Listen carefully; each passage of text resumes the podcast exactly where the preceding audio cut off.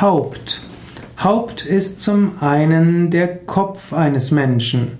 Hm, man kann vom Haupt des Menschen sprechen oder auch vom Haupt von Tieren. Haupt ist auch derjenige, der an der Spitze steht, der Anführer. So gibt es das Kirchenoberhaupt oder den, das Oberhaupt eines Staates oder man spricht vom Haupt der Familie.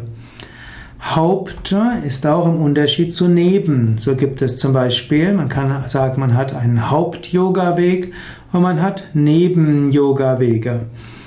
Und es kann auch hilfreich sein, dass man weiß, worum es einem hauptsächlich geht. Und es ist auch gut zu wissen, was ist nebensächlich.